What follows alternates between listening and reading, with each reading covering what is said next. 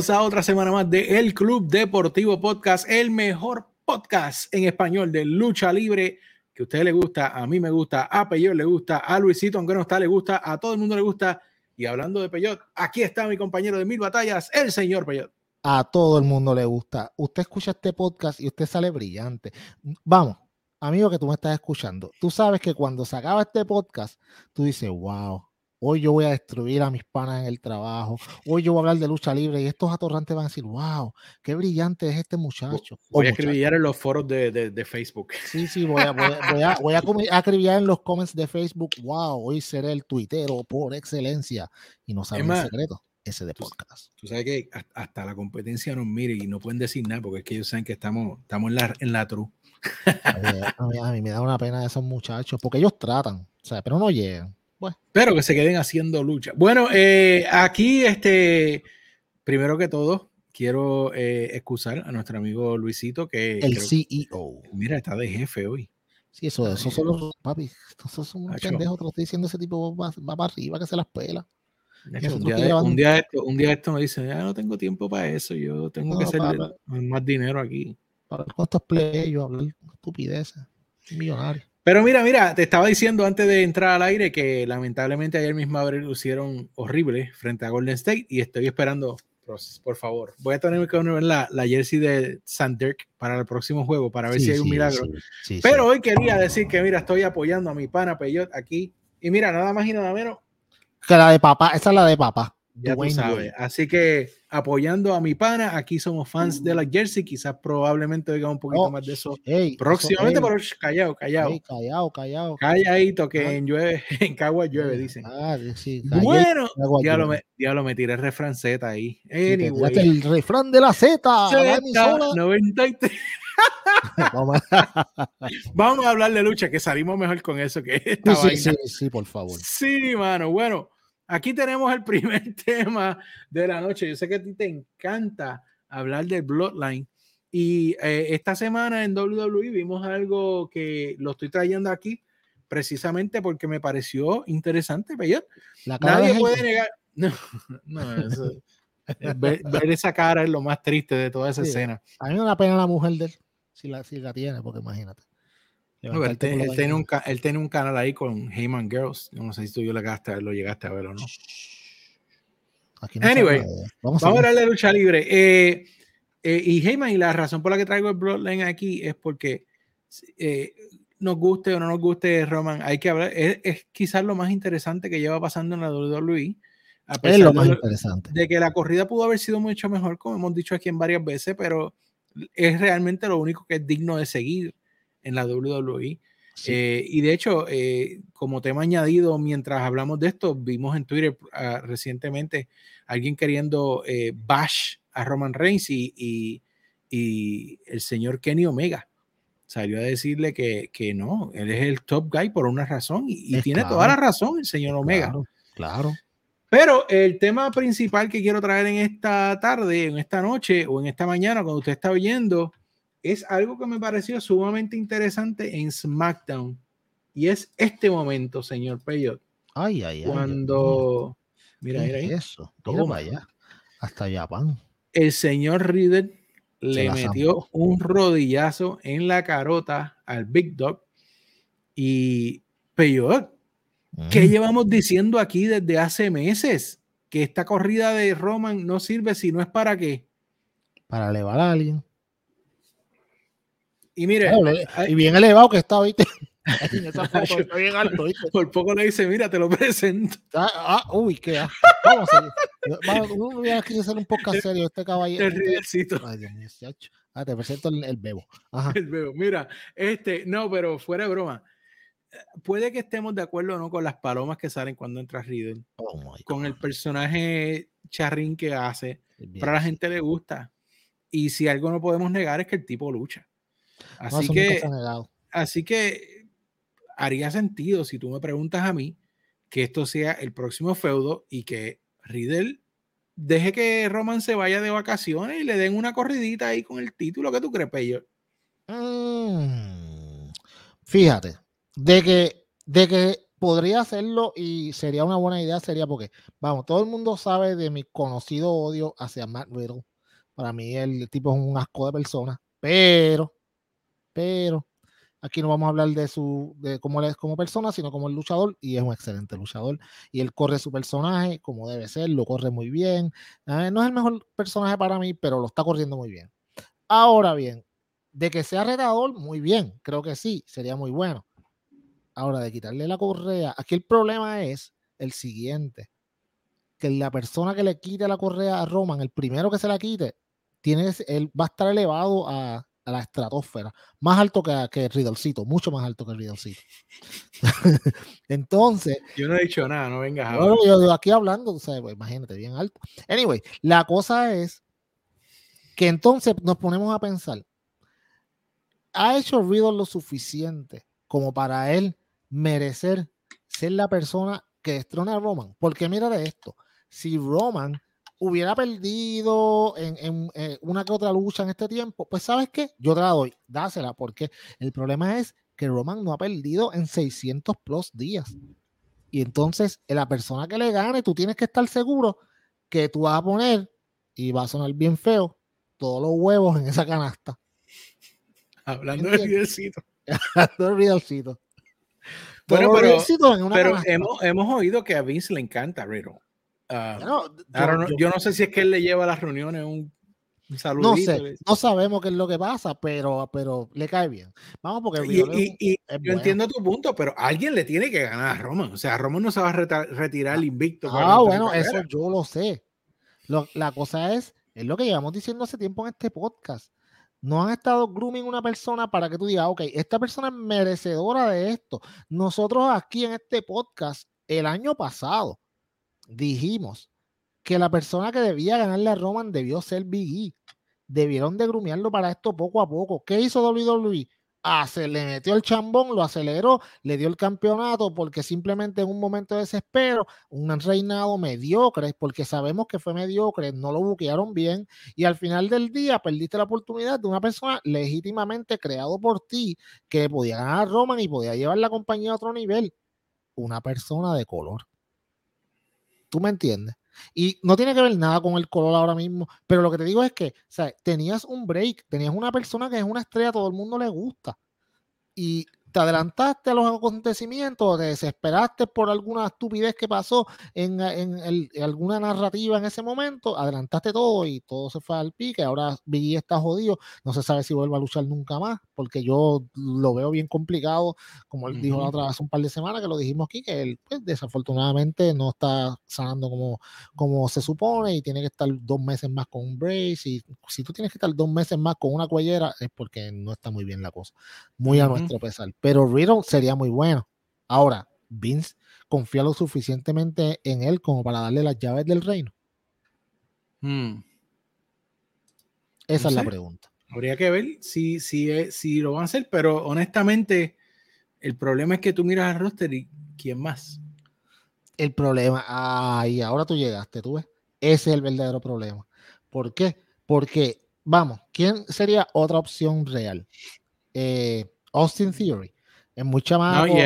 No, Todavía. No, no, no, no, seas prematuro con él. Cody Rhodes. Ok, vamos, díganle a la gente, ah, Cody Rhodes es la cosa más caliente que hay en la WWE, whatever. Ok, está bien, vamos a decir que Cody Rhodes es lo más caliente que hay. De verdad, tú le vas a, dar una historia de casi dos años a, a, Cody Rhodes que llegó antiel. Pero peor, ¿sabes cuál es el problema? Es que no es una, son dos correas. Ok, son dos correas, exacto. Vamos, digamos que se la vas a dar a Drew McIntyre. Drew McIntyre fue tu ah. campeón. Ok, siga, mira la cara que tú acabas de poner. Exactamente lo que yo iba a decir. Con tu cara, tú acabas de resumir lo que yo iba a decir. Drew fue el campeón en la pandemia y fue un reinado mediocre. ¿Por qué? Porque Drew funciona. tienes que, tú tienes que you, you, you, have to build him up again. Sí, tiene que ser heel, no puede ser face. The face es aburrido, tiene que ser heel. Are you ready to put him as a heel? ¿Me entiendes? Y con heel contra heel contra Roman, como que no, no era. ¿Me entiendes? Bien, es algo bien complicado. Bueno, pues hay que ver qué es lo que van a hacer. A mí me parece que maybe yo, yo alaría el trigger, siendo honesto. Este, por las razones ya expuestas. Pero vamos al segundo tema, lo mencionaste por aquí. Eh, WWE sigue empujando, empujando como, como empujar un Datsun quedado en la autopista al señor Cody Rhodes. Ah, ahora tenemos oh el Countdown to Cody. ay, ay, ay. Óyelo. Oye, oye, y dicen, dicen los reportajes que subió el rating, aunque sea un 1%. Ok. Claro, no había NBA el lunes, pero. Vamos. Atorrante que me escucha. Y hace tiempo que no te sacaba pasear, amigo. Mm. Tú que te la pasas diciendo, ay, Cody Rhodes el rating, ahora sí que. Shut up. Shut up. Cody Rhodes no es rating. Cody Rhodes is the new hotness. Claro. La gente la curiosidad le va a dar. De, ay, vino de Idol vamos a ver qué está pasando. Ay, es el hijo de Dusty, whatever. Cody Rhodes sigue siendo Cody Rhodes. Las luchas, ay, las luchas con Seth han sido muy buenas. Sí, con Seth tú sabes. La lucha Theory fue bien buena. Exacto. No fue tan buena. ¿Por qué? Porque obviamente si tú luchas con un tipo de la calidad que es Seth Rollins, pues tú vas a lucir bien, porque Seth te va a hacer lucir bien porque es un excelente luchador. Cody no es el mejor luchador. Cody, eres un idiota que te pusiste a decir por las redes que tú eres el mejor luchador del mundo y que no hay nadie ni cerca de ti. O sea, vamos, eso no te lo crees tú, no se lo cree Brandy, no se lo cree el perro ese salnoso, no se lo cree la nena tuya que, tiene, que, que no lleva ni un año de nacida. Nadie cree eso, nadie. Tú no eres el mejor. Tú no eres el mejor Rhodes. Tú no eres el mejor de tu show. So, shut up. Tú eres de New Hotness. Eres la jeva nueva que al principio tú la sacas para todos lados y después al par de meses como que, ah, dime, nena, ¿por qué tú no te quedas y yo me voy a janguear solo? Cody, Cody el más viral. Sí. Ah, bebecito, bebecito. Cieja, cieja, cieja y vámonos, fíjate, se acabó este podcast. No hay de otra, papi. No hay de otra. Hoy, mira, hoy vengo directo, papi. Cody el más viral. Cody, eres el más viral, amigo. Eres Jailin versión WWE. Ya. Anyway, vamos a seguirlo. Eh, Aquí, aquí, este próximo tema, Peyot, eh, está entre el kayfabe y no kayfabe. Vamos y yo quiero oír tu opinión sobre esto. Yo creo que el Porque yo creo que esto es un work. Y para aquel que no conoce, un work es cuando una compañía de lucha libre utiliza una historia que parece ser real para vender un storyline. Ahí está el, eh, ¿verdad? Debo poner una sección aprendiendo términos luchísticos. Pero para mí que la WWE está trabajando a todo el internet, a Twitter, a Facebook, a TikTok, a todos los medios, con esta historia eh, específicamente de que Sasha y Naomi eh, fueron el lunes donde John Laurinaitis, the people, the people, power, people power. y les pusieron el campeonato en el, en el escritorio y se fueron porque no les gustaba el booking. Todo esto para mí no hace sentido, porque las luchadores que están en Raw, en SmackDown, no llegan a las 7 y 45 al estadio y les dicen, hoy tú vas a hacer esto. Los luchadores ya a mediodía están en el estadio y les dicen, esto es lo que va a pasar esta noche. Sabemos que en Raw a veces un arroz con habichuelas porque les cambian los... Sí, exacto, eso sí es cierto. Pero decir que Sasha y por consiguiente Naomi, que estaba con ella, se molestaron y antes de empezar el show pusieron los títulos en el escritorio de los Orinaris y se fueron. A mitad del show, no ni ah. antes, a mitad del show. A mí me parece poco creíble. ¿Qué tú, qué tú opinas de esto, mano? Ok, mi gente, vamos a usar. Oh, y by the way, esto que está en la pantalla es el, el crappy eh, comunicado que salió de WWE. Ok, ok vamos a usar las dos líneas. Vamos a usar la línea de work y vamos a usar la línea de shoot. Y ustedes, amigos, van a decidir cuál es la verdadera. Digamos que es un shoot. Diga, un shoot es cuando eh, utilizas una, algo que está pasando en la vida real y lo expones como es. O sea, expones al, al, negocio como tal. En este caso, un shoot sería que ellas dijeron, estamos cansadas de la forma que nos están tratando, así que en señal de protesta vamos a tirar los campeonatos en el, te lo vamos a tirar en el, en el escritorio y nos vamos de aquí, nos largamos a mitad del show, no nos importa. haz lo que sea, porque estamos cansadas de la forma en que está tratando el campeonato y además hay unas luchadoras con las cuales no, no queremos pelear. Ok, digamos que fue eso. Ah, después viene eh, Corey Graves y sale y dice, no, que ellas fueron bien poco profesionales en el medio del show. ¿Verdad? Ok. Conociendo a la WWE y conociendo a cómo ellos protegen su imagen y más en esta semana, que era la semana de los upfronts, que ellos estaban hablando, que todo, que ellos tenían un, según Stephanie el otro día, que by the way hay breaking news de Stephanie que se acaban de salir hace un ratito, de eso. No, lo van a tener los atorrantes aquellos. Mira, ok, conociendo cómo ellos protegen la imagen de la compañía, ¿verdad? Y ahora vamos a la parte de que sea un work. ¿Ustedes creen que en el medio de un Raw, WWE y su equipo de talent relay, de, de, de, PR, van a preparar un statement en medio de Raw? Un statement con los nombres de ella, no los nombres verdaderos. Sasha y Naomi Míralo ahí. Sí, en vez de Mercedes, en vez de Mercedes. de Mercedes y el nombre de, Naomi, que no sé cuál es. Eh, y, y van a decir, te van a tirar básicamente, ok, cosas bien importantes. Ese párrafo que JD está marcando, por eso es que le está en este podcast, mi gente. Allá no te van a enseñar esto, aquellos van a hablar disparate, la, la torrante aquel. Sí, te van a vender esto como, como te van a meter dentro del work. espectacular que están haciendo. Mira, mira, amigo, mira, mira. No, ellos te van a decir allá, ¡ay, qué está pasando con Sasha! ¡Se está yendo! ¡Oh, Dios, problema! Problemas en el camerino, en la WWE, ¿qué está pasando con Vince? Mira, ok. Monday Night Raw es un show de, televisión en vivo con un libreto. Lo, cual, sus, cuales sus personajes se esperan que, ¿cómo se dice? No sé, whatever, perform. Que eh, cumplan con los requisitos del que cumplan los requisitos de su contrato y que y que ah, este y que pues que luchen como se como lo que está como el como está el o sea que hagan lo que les que digan. actúan que, que hagan lo que les digan básicamente que es así. Eso lo sabemos. Ok.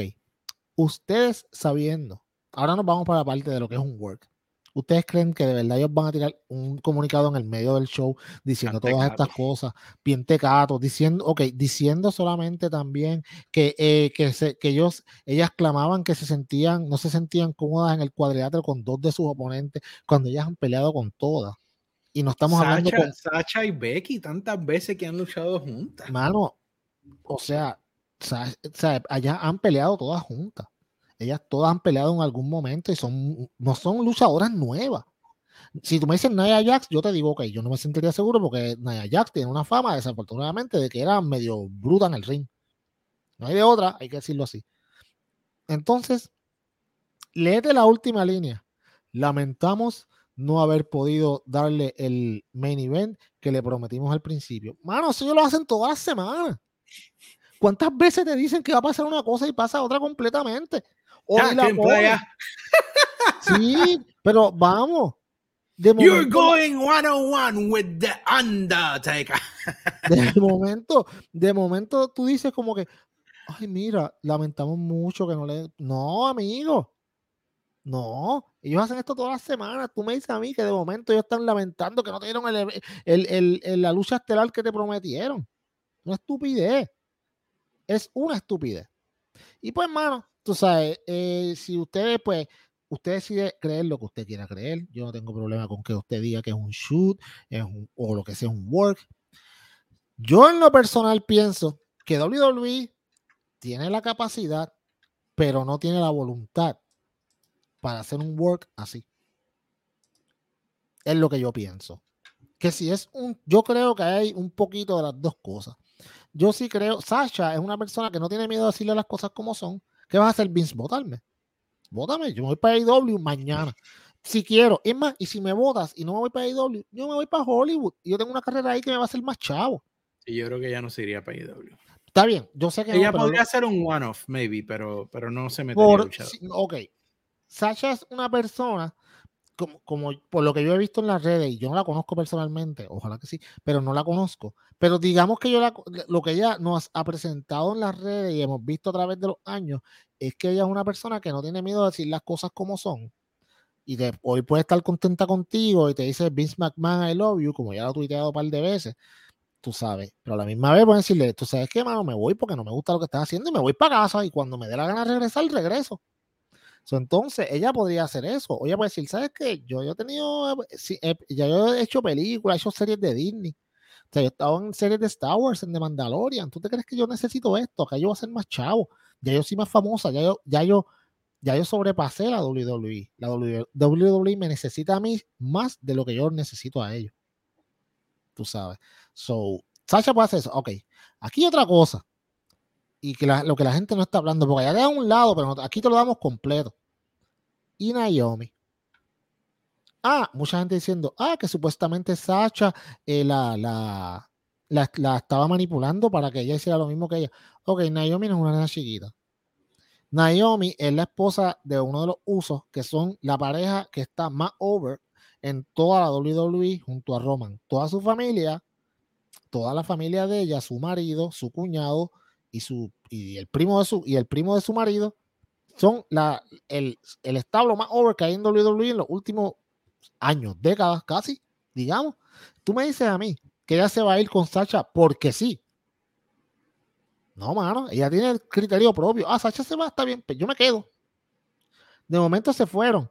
Ok, a Naomi, Naomi sí ha tenido, tuvo el, el, feudo este con Sonia Deville, no fue el mejor, y que se lo dejaron a mitad, no lo terminaron, whatever. Pero Naomi siempre ha sido Fisher, tú sabes. So, esto es de bien popular con los niños eh, no, mano, y es una gran luchadora. Y entonces de momento iba a decir, espérate, si Sasha se quiere ir, Sasha tiene el futuro asegurado. Si yo me voy de aquí, ¿para dónde yo voy? Tú sabes. ¿Qué va a pasar con mi familia? Porque mi marido está aquí. Puede, o sea, son repercusiones más grandes que simplemente yo. Voy a hace una semana y pico estamos en una entrevista diciendo que probablemente ya va a estar en el, en el Bloodline. por ahí es que vamos. Por ahí es que vamos. Por eso, que, eh, por eso es que podría ser un work todo esto. Pero no es, pero de que hay pizcas de verdad aquí adentro, sí la hay. Yo sé que hay pizcas de verdad, hay quizá un poco de molestia por la forma en que están buqueando la, división de mujeres, que ahorita vamos a hablar de la de, la DIW, pero, pero sí, ahí, por ahí hay algo por ahí. vamos a ver bueno, más. Ya la mencionaste un poquito, aquí está la noticia, Stephanie eh, dijo que va a tomar un tiempo fuera, lo que se llama un leave of absence, que típicamente uno eh, toma en los trabajos cuando necesita atender alguna situación familiar eh, eh, o tiene algún tipo de enfermedad para, ¿verdad? Y necesita ser excusado por un largo periodo de tiempo. así que la Billion Dollar Princess, que ahí la ves en la pantalla, va a tomar un descanso. no sé, quizás tiene que atender a Triple H, que sabemos que tiene una situación en su corazón, pero hay mucha especulación hasta el momento, Peyo. Yo, ok. De Stephanie nunca se ha dicho que ella tenga ningún tipo de situación de salud ella misma. Eh, siempre me ha parecido una mujer bien saludable. Obviamente no sabemos pues, las interioridades, lo que vemos. Pero yo sí pienso que lo que le pasó a, a este muchacho, a, Triple H, a Paul, fue más serio que simple de lo que ellos dijeron. Él mismo lo dijo, yo por poco me muero cuando él estuvo en la entrevista con Stephen Smith. Yo, papi, yo por poco me, me lleva quien me trajo. Yo no creo que la haya recuperado por completo, mano. Yo creo que, que, como te digo, que quizás ella se dio cuenta como que tú sabes qué, puedo perder, mi marido, yo estoy trabajando todo el tiempo. Yo no necesito esto, nosotros tenemos dinero y la compañía sin mí va a estar igual de bien. Sea, déjame atender mi familia. Mano, eso es normal. Tú sabes, a todo el mundo aquí que tiene esposa o esposo en una situación similar haría lo mismo. yo no la culpo, muy bien por ella. Si es por, por su familia o por ella misma, no sabemos lo que es porque no va a decir. Pero cuando tú coges un libro of absence, no es algo que es para una semana. Estamos hablando de muchos meses. ojalá no sea nada con Triple H, porque Triple H, aunque tuvo el reinado de Triple H el terror en a principios de los 2000, que sea, todo era Triple H gana siempre, pero, pero tú sabes, él, él sí ha sido una persona bien, con una gran influencia en la, en, la compañía. Y muchos dirán, ay, él llegó a lo que llegó por la mujer, porque se casó con Stephanie. Sí, saben que es verdad. Es verdad. Él no era tan bueno, pero al final del día supo manejar muy bien su personaje y sería una lástima, mano, que, que, este, señor pues termina así y pues mano, yo le deseo lo mejor a ambos y ojalá que no sea nada malo y que ella pueda regresar a hacer su trabajo porque sí, ella hace mucho trabajo de, filantropa, de filantropía en la parte de atrás con diferentes los make a wish y todas estas cosas o eso siempre es bueno ojalá que todo esté bien en ese aspecto para ella ahora el efecto secundario de esto lo que yo puedo pensar es que hay menos McMahon en el tope eh, sabemos que Vince obviamente sigue controlando específicamente en lo creativo. Pero es lo eh, único que tiene. Pero en este caso eh, hay una voz muy potente en, Stephanie que no va a estar en la toma de decisiones por un largo tiempo. esto puede traer otras implicaciones, Pello. Bueno, acuérdate, el presidente de la WWE Nick Khan. Nick Khan está ahí para hacer dinero. Y todas estas iniciativas que son bien bonitas, sí, son muy buenas, cuestan dinero. No son gratis, amigos. Mover a estos luchadores a estos sitios valen chavos. Nick Khan está cortando de donde todo lo que pueda cortar, cortar la grasa. So, la iniciativa de la WWE en cuanto a filantropía y estas cosas podrían bajar. Y siempre, siempre es bueno tener alguien, bueno, no siempre, pero digamos, en este caso, es bueno tener a alguien de tu familia velando lo que está pasando porque Vince está tan ocupado con el creativo que quizás no puede ver lo que está pasando alrededor de él. Y quizás Stephanie echaba el ojo para el lado porque al final del día es su familia. O sea, y es la compañía de su papá y de su mamá. So, y, Vince no está muy joven, que digamos, para. Vince tiene todos los años. O sea, ya, ya Vince está viviendo de gratis.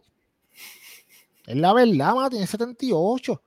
Tú sabes, y entonces, mano, yo creo que, que vamos, Chen no está en la compañía, eso es otra cosa. Chen nunca fue el tipo, el negociante que fue su papá. So, aquí la que salió con la mente, la, mente de negociante y de, la, en el negocio fue Steph. Y si Steph no está, sea, es como tú dices, un McMahon menos en la compañía y Triple H afuera, está complicado. ¿sabes? Porque ¿quién queda? Vince, porque si no están todas estas personas, Linda no está en esto, Linda está en, otra, en otros menesteres. Nick Khan poco a poco se está quedando con todo esto, no se están dando cuenta la gente. Bueno, pues lo seguimos entonces. Eh, no me parece que se me quede alguna noticia de WWE en específico. Si hay algo que tú crees que sea válido para traer. Nah, yo creo si no, pues vamos directamente a AEW. Eh, yo lo he dicho aquí varias veces y lo vuelvo a repetir, si usted no está viendo BTI, usted es un atorrante. Sí, sí. Lunes a mediodía. El lunes es el día probablemente más pesado en la, en la semana de mucha gente, yo me incluyo ahí. Y cuando a mediodía usted está almorzando y usted puede poner BTI y se relaja el día, es un, es un palo. Sí, yo tengo que decir que las últimas tres semanas o cuatro, los anuncios de Smart Mark Sterling están fuera de liga pero el de la semana pasada, el de esta semana fue el mejor. Sí, sí, el verdad. O sea, usted tiene que irlo a ver. Es un anuncio, eh, él hace anuncios como los que salen en Jerry Springer. Sí, de abogado.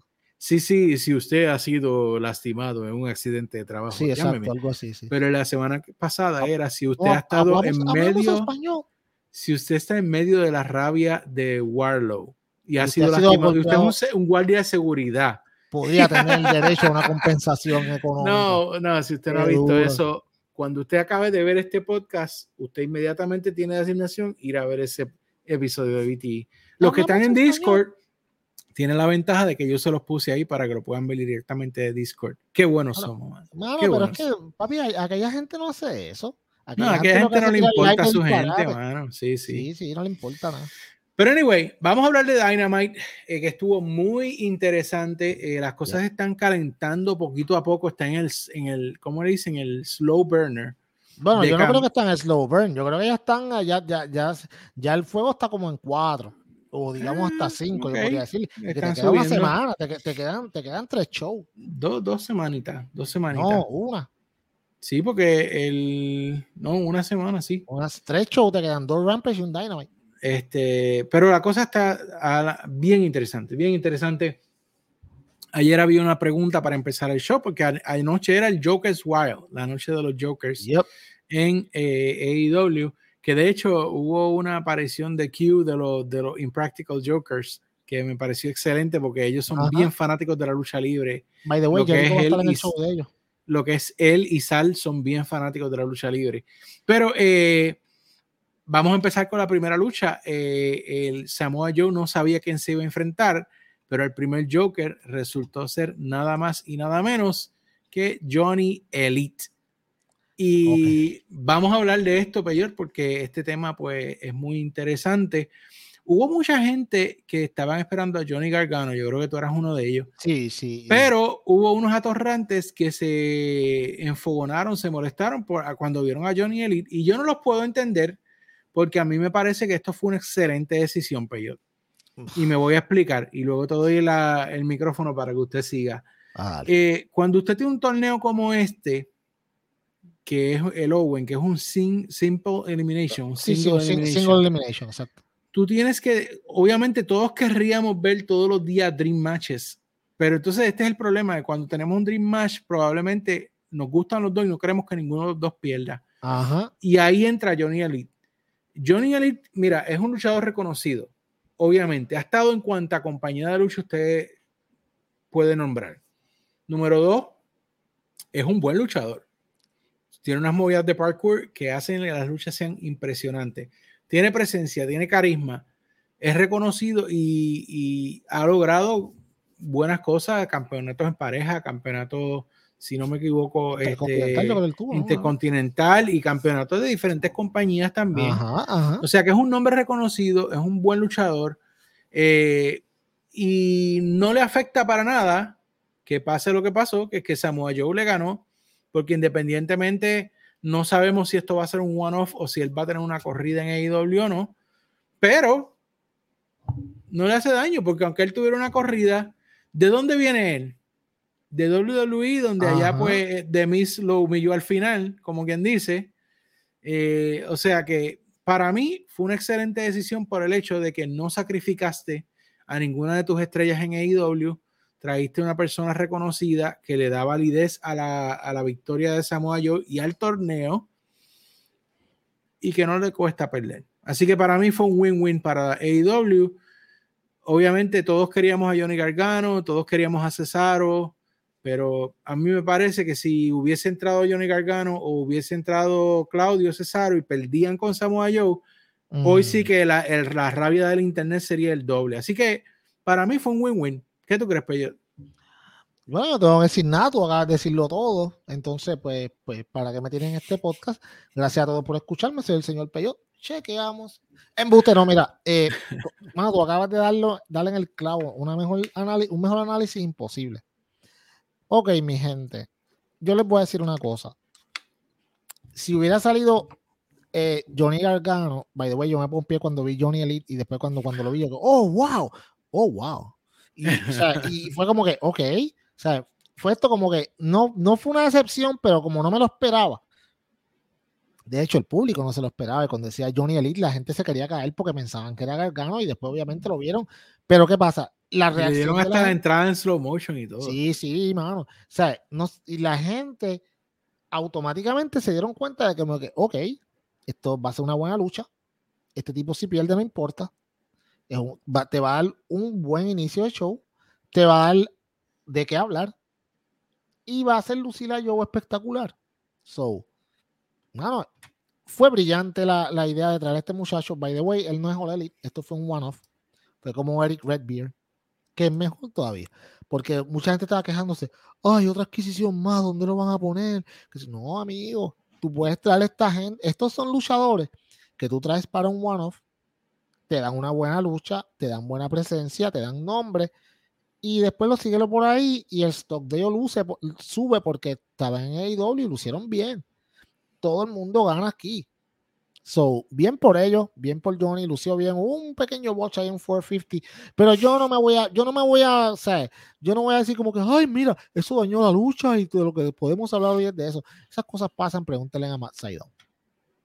Sí, y, de hecho, eh, otra cosa que pasó después de que se acabó la lucha fue que eh, salió eh, Lethal y, Sanjay Dot y el gigante y atacaron a, a Samoa Joe en un, feudo que poquito a poco lo están haciendo crecer como debe ser.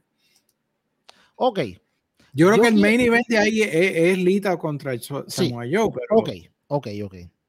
Yo quiero decirte algo y le quiero decirle algo a la gente que está escuchando esto. Al principio que salió Satnam Singh, todo el mundo estaba bien molesto. Ah, ¿por qué lo trajeron whatever? no, no, no era él. Fue la forma en que lo trajeron y lo, como lo vendieron. Está bien. Para mí, la estrella de todo esto, increíblemente, es Sonjay Dot. ¿Por qué? Porque, hermano, Sonjay Dot es un tipo que tiene una barranca de años de experiencia. A la misma vez, es perfecto para ayudar a Lethal.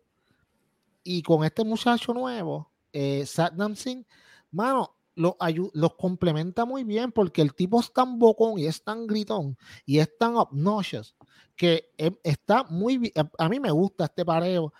Me gusta lo que están haciendo con Joe. Sabemos que Joe va a destruir a Lethal, eso lo sabemos. No le quita que ya, ya está, el feudo poco a poco está llegando al punto que tú dices, ok, quiero verle que Joe le rompa la vida a este desgraciado. Y así es que debe ser. Mucha gente, ah, que están haciendo, no, mano, están llevando el feudo poco a poco. Tenemos que acordarnos que esto por una correa del Ring of Honor y AEW está teniendo eh, tiene un problema, es que no tiene un show de Ring of Honor. So, tú no puedes dejar de que no sea relevante el nombre después que lo compraste, porque invertiste en él, tienes que mantenerlo en fresco en la mente de la gente en lo que decides lo que va a hacer. Pero para mí está muy bien.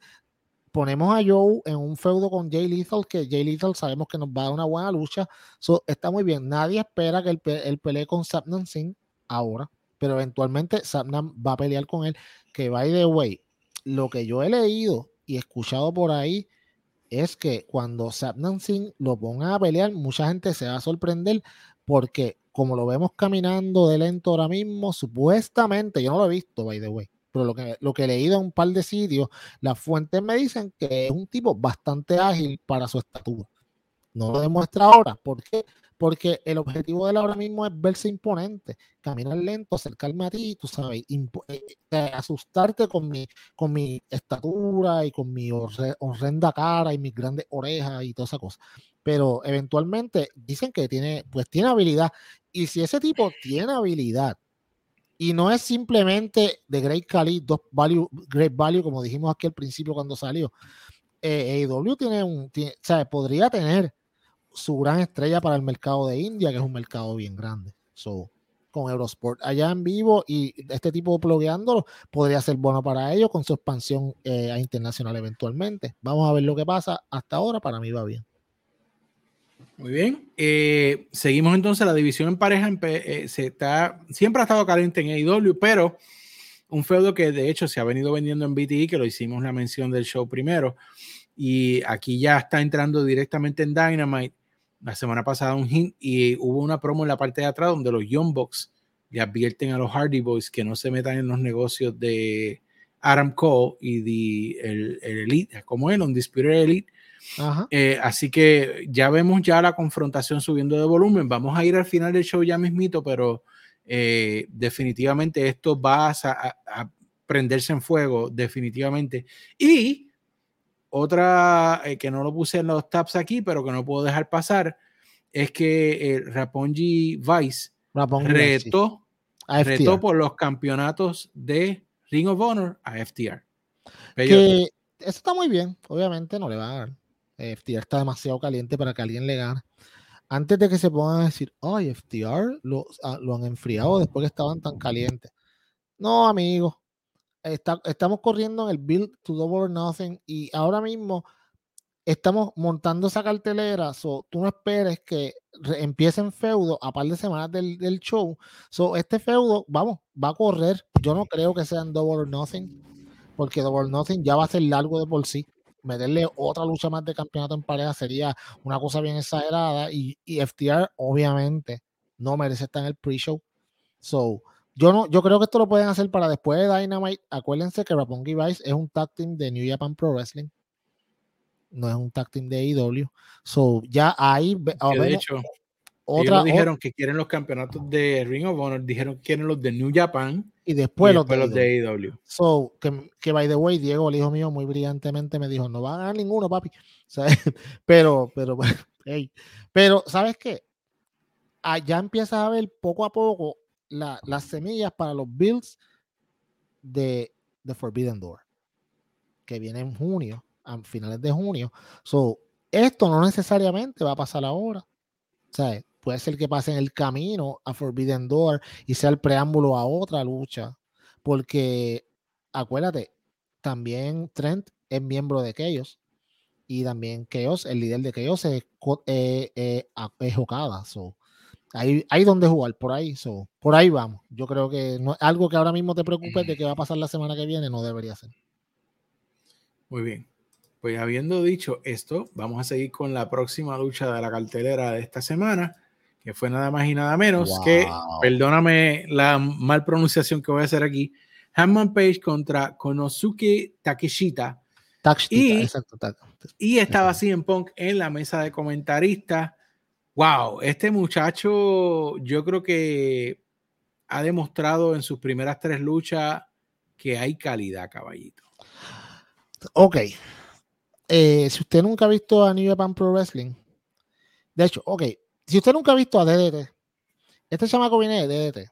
DDT es la promoción que, es una promoción que hay en, Japón, muchas veces lucha de comedia, no es completamente serio, hacen unas cosas bien locas, pero a la misma vez tienen luchadores muy buenos, él es uno de ellos. Este nene el, el, el protegido de Kenny Omega. Eh, él es la versión joven de Kota Ibushi. Y si usted nunca ha visto a Kota Ibushi pelear, este chamaco está haciendo lo mismo. Lo único que es todavía más ágil, es más grande y más fuerte. Kota sí está súper cortado. By the way, eh, todavía sigue el bochinche con Kota Ibushi, que un día vamos a tocar eso con más calma cuando se, por fin se sepa qué diablo es lo que está pasando. Pero este chamaco, mano, ok, Hangman lució espectacular, pero ya nosotros sabemos que Hangman siempre te va a dar una buena lucha. Yo nunca, yo no puedo decirle a Hangman te dio una lucha porquería, porque Hangman hizo lucir bien hasta Brian Cage. So Hangman es muy bueno. Ok. So aquí todo el mundo quería ver a, Takeshita porque queríamos saber si de verdad el hype que la gente estaba diciendo en las redes era, era cierto, si el tipo era tan bueno como estaban diciendo. Mucha gente no lo ha visto en Dark. Los que vemos Dark, pues lo hemos visto y sabemos la que hay. Pero mucha gente no lo había visto. Este tipo se quedó con el estadio ayer. Al final del día la gente estaba bien motivada. la gente quería que él ganara y todo. Sí, mano. Tú me entiendes. Y estas son estas luchas que te hacen una estrella en una sola lucha y tú dices como que, ok, mano, yo quiero cuando este tipo vaya a pelear la próxima vez, yo voy a estar pendiente. No podemos dejar pasar a 100 Punk en comentarios, todos sabemos lo que va a pasar, todos sabemos que le iba a ganar con el GTS. yo podría tener a 100 Punk en los comentarios todos los días. Mano, qué brillante es 100 Punk, porque que él decía, me lo estoy metiendo en la mente. Y así es el build de este, de este feudo. Este no es un feudo físico, no es que ellos han enjedado los puños, no. en Punk se le está metiendo en la mente a Hangman. ¿Por qué? Porque el personaje de Hangman, que hemos siempre dicho que es de mente débil, porque cuando Hangman obviamente estaba en el build con Kenny Omega, que hacían con él? Con él, jugar con su mente. Los box que hicieron cuando Hangman se fue de The Elite, jugar con la mente. Entonces, eh, en Punk, por eso fue que él decía, cuando está mirando para acá, dice así, mira para acá, eso es lo que yo quiero, te, estoy jugando con tu mente, te, estoy controlando mentalmente hablando. Por eso fue que cuando se acaba la lucha y gana Hangman, si en Punk, Hangman, si en Punk va hacia donde él y Hangman se le para al frente, levanta las manos y todo el mundo empieza a cantar, a, gritar el nombre de CM Punk. Y Hangman se fue bien molesto, le metió un azote con el hombro y se fue bien molesto porque sabíamos sabíamos que si en Punk lo que dijo era cierto, ya estoy aquí adentro, y cuando estoy aquí adentro es bien difícil tú manejar tus emociones. So, me gusta ese build porque es algo diferente que están utilizando una historia que ya usaron para, o sea, ok, diga, estamos, demuestra si en Punk la experiencia del hermano. Sea, porque este tipo tiene tanta experiencia que sabe que, ok, físicamente yo no me puedo llegar a Hangman, pero Hangman es un tipo de mente débil. Yo lo voy a atacar por aquí, porque si yo le destruyo esto, el resto cae solo. Y es una buena, es una buena, es una buena historia lo que están haciendo. Eso, a mí me gusta mucho este build y todavía a una semana, una semana y media del, del pay-per-view, yo no sé quién va a ganar pues hay camino por los dos lados para quien gane, pero la semana que viene usted va a escuchar este podcast y va a escuchar el preview de Double or Nothing y va entonces va, vas, a, vas a verle a quién nosotros escogimos, a ver si nos guayamos o no. Esa es la que hay. Ya veremos, pero eh, pon que estuvo bien calientito en las noticias esta semana. Sí, sí. Eh, porque no solamente fue eso, eh, vamos a hablar, no mucho, pero hay que tocarlo, eh, la camisa de Punk. wow. Papi, y la gente estaba, estaba, estaban tan trigger, hermano. Porque la gente, ok, ok, mi gente, aquí no vamos a hablar de política. Si usted quiere hablar de política, pues vaya a la juntilla donde hablamos de política y pelamos a todo por igual. Episodios todos los miércoles o martes, depende. Eh, ok. Eh, Punk sale con una camisa que dice Abortion rights are human rights, o los, los derechos al aborto son derechos humanos. Obviamente estamos hablando de las madres. Y entonces, mano, es un tema que ahora mismo está en la palestra pública por las diferentes, pues, ¿sabes? Por lo de Roe versus Wade y lo que está pasando en Estados Unidos como tal. Y nota parte están en Texas. Y nota parte están en Texas, que es obviamente un estado completamente conservador y republicano. So, mano, si en Punk hizo lo que tenía que hacer, yo voy a ponerme esto, todo el mundo, o por lo menos la mitad de la gente se va a molestar. Y acuérdate, este feudo no tiene, este feudo no tiene faces, no tiene heels. Ellos están los dos entre la misma línea. So, si en Punk sale con esta camisa, creo que quiero crear controversia. Y como dijo otra persona que también estuvo en controversia con Cien Punk esta semana, la controversia crea dinero. Tú sabes. So, sí, mano. Mucha gente está hablando de Cien Punk, un atorrante hoy, mano. Wow. Lo vi, puso un tweet ahí bien terrible y ahí hablando de otro atorrante, pues ahí tenemos a Rick Bischoff, eh, Don Moldío, que esta semana, pues, tú sabes, de hecho, lleva varias semanas diciendo una idiotez terrible y lo cogió contra el otro día en un show y lo destruyó. Y entonces, pues, si él tiró, él tiró un tweet ahí, no, que no fue la mejor, o sea, básicamente diciendo que, que, que Cien Punk y, su pues y su, y su llegada a IW no, no había sido, sea, con el impacto que se quería, whatever, que él no era un draw, básicamente. Y, pero ese no fue yo no creo que ese haya sido el tweet que hizo que Cien Punk le contestara para atrás y le dijera, ah, el tweet fue el de, la, de las mil personas, que 900 iban a ver Sports Entertainment y que 100 eran hardcore, whatever. La cosa es que si Punk viene y le, le, le, contesta para atrás y le dice, mira, verdad, ustedes no le dan caso a estos, a estos ancianos de, o sea, del, del, pasado, wannabe, lo insultó básicamente, le dijo mil, mil cosas terribles y, pues obviamente pues ahí empezó la controversia en Twitter, todo el mundo tirando, unos defendiendo a uno, unos al otro. Yo te voy a dar mi opinión. Al final del día, yo creo que Eric Bischoff está bien mordido porque no está en la industria no está en WWE, lo votaron, eh, pasó por AEW sin pena ni gloria.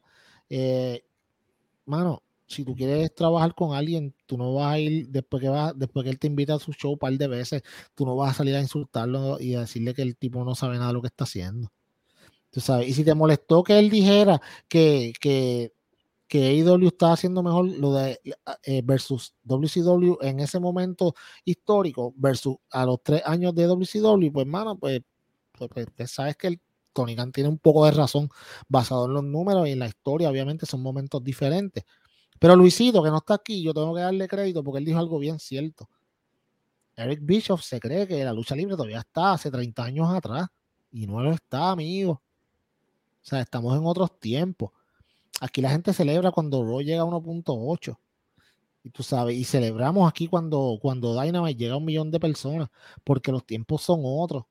Lo, como te digo, la, la, la forma de la gente consumir media es, de, es bien diferente, hay muchas opciones. ¿Tú me entiendes? So. Ahora, yo voy a hacer una nota en este punto antes de pasar a lo próximo y ya seguir hablando de lucha. Eh, cuando usted vaya a ver un podcast de lucha libre o escuchar un podcast de lucha libre, trate de que sea de alguien que no está relacionado a la industria. Y usted me va a decir, pero qué atorrante tú eres. No, no, no, no, no. Porque los hay, los hay. O sea, si usted mira un podcast, por ejemplo, vamos a hablar de algunos que sí están en la industria que son bastante objetivos. Chris Jericho, Stone Cold Steve Austin. Esos dos podcasts, ellos hablan en blanco y negro lo que tienen que hablar, aunque a veces obviamente se desvían un poquito para favorecer a su compañía, pero son bastante neutral. Pero cuando usted me habla de estrellas o de estrellas o de podcasteros como Eric Bischoff, Booker T, oh, que todavía piensan que, que pueden entrar otra vez, que quieren hacer lo suyo otra vez. Cornet, en cierta manera. Cornet no tiene nada de credibilidad. ¿Por qué? Porque Bischoff, lo que pasa es lo que tú dijiste, que quiere, quisiera estar meneando la cuchara en el caldero y no puede.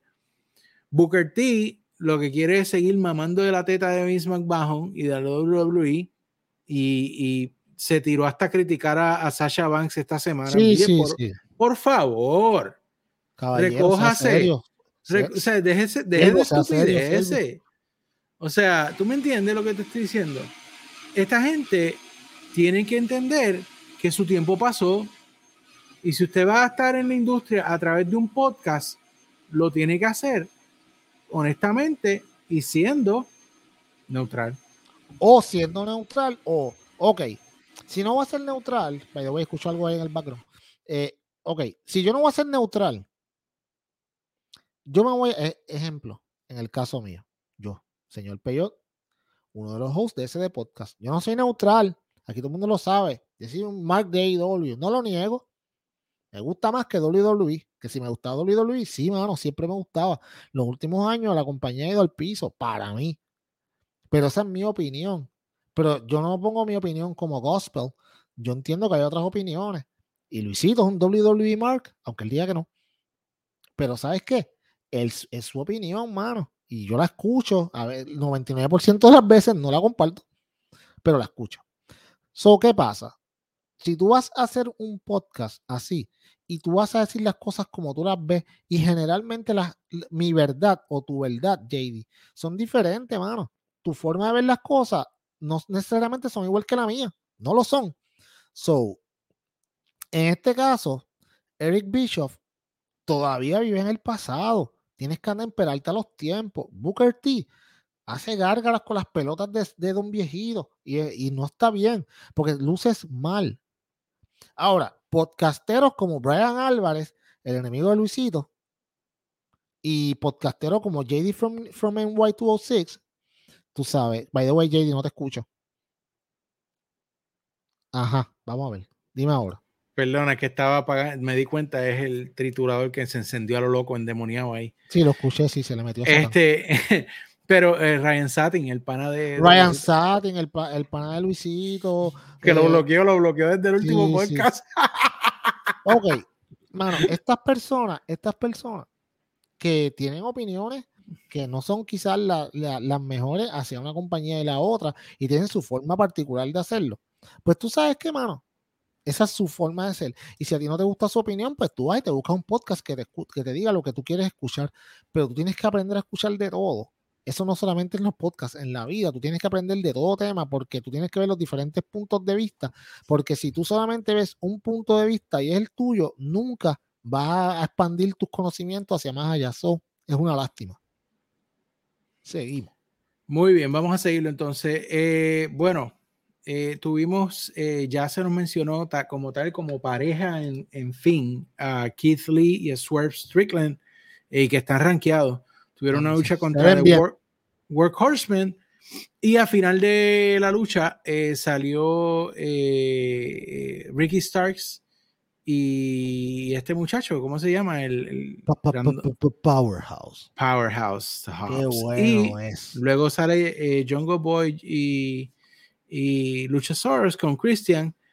Y hay dos retos ahí para una lucha triple threat por los campeonatos en Double or Nothing. Una de ellas y la otra, eh, una lucha de sencillos pero triple, amenaza, entre Jungle Boy, eh, Ricky Starks y Swerve. para el miércoles que viene. Así que eh, me parece bien, o sea. Sí, es básico, libre 101 ahí. Sí, como te digo, Luchasaurus y Jungle Boy como campeones en pareja han tenido una corrida decente, no ha sido la mejor corrida, claro. Eh, a mí me parece que eh, Swerve y, y Keith Lee, yo los pondría ahí en la línea para hacerle los próximos. Eh, y Ricky y Hobbs, yo los separaría. Uno de los dos que traiciona al otro, y me parece que sería lo ideal que Hobbs traicione a Ricky Starks. ¿Qué tú crees, Peyo? Ok, volvemos. Me tengo que despedir de este podcast porque este tipo viene con todas las ideas que uno viene aquí. Entonces, y esto no lo hablamos. Este tipo, hermano, se cree que es el más que sabe de podcast. Ya me tiene cansado, de verdad. Embute, no, mira, ok. Yo tengo un problema con todo lo que pasó aquí. Y el problema es lo siguiente. Bueno, no con todo. La primera parte de esto. Esta lucha no debió llevarse a cabo.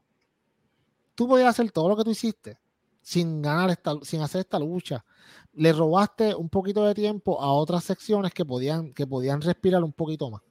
y, yo creo que, el, eh, como te digo, tú hubieras logrado el mismo resultado si simplemente hubieran salido Keith Lee y, y, Swerve y hubieran dicho como que tú sabes que nosotros estamos rankeados y queremos nuestra oportunidad. So, y el promo que hicieron, todo estuvo muy bien.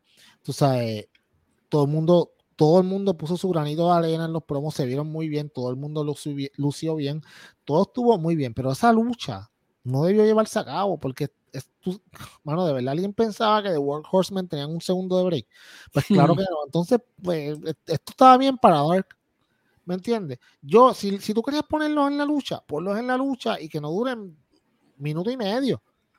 Tú sabes, pero esa lucha duró como que un par de minutos que tú podías dedicarle a la última lucha y de eso vamos a hablar ya mismo. Pero lo demás estuvo muy bien, tú sabes. Y Ricky Starks es una estrella, mano. Nosotros estábamos hablando el otro día, by the way, y esto es un sneak peek a lo que nosotros hablamos en nuestro chat, que algunas veces se pone encendido. Estábamos hablando de, lo, de los upfronts y cómo, donde único nosotros pensamos, JD, Luisito y yo, pensamos que la partida de Cody de AEW le duele, es en estos upfronts.